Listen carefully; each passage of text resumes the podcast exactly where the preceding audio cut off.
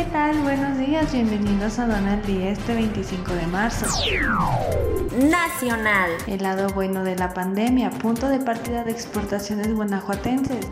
Baja California en el top 3 de exportaciones en México. Jalisco está listo para iniciar este 2022 con la exportación de aguacate a Estados Unidos. Comisiones del Senado aprueban prohibir la importación y exportación de cigarros electrónicos y vapeadores. Ucrania pone fin a las restricciones de las exportaciones de maíz y aceite de girasol. Estados Unidos busca aumentar un 67.5% sus exportaciones de gas natural a la Unión Europea. La FAO apunta que el 64% de exportación mundial de productos básicos alimentarios se ha dinamitado.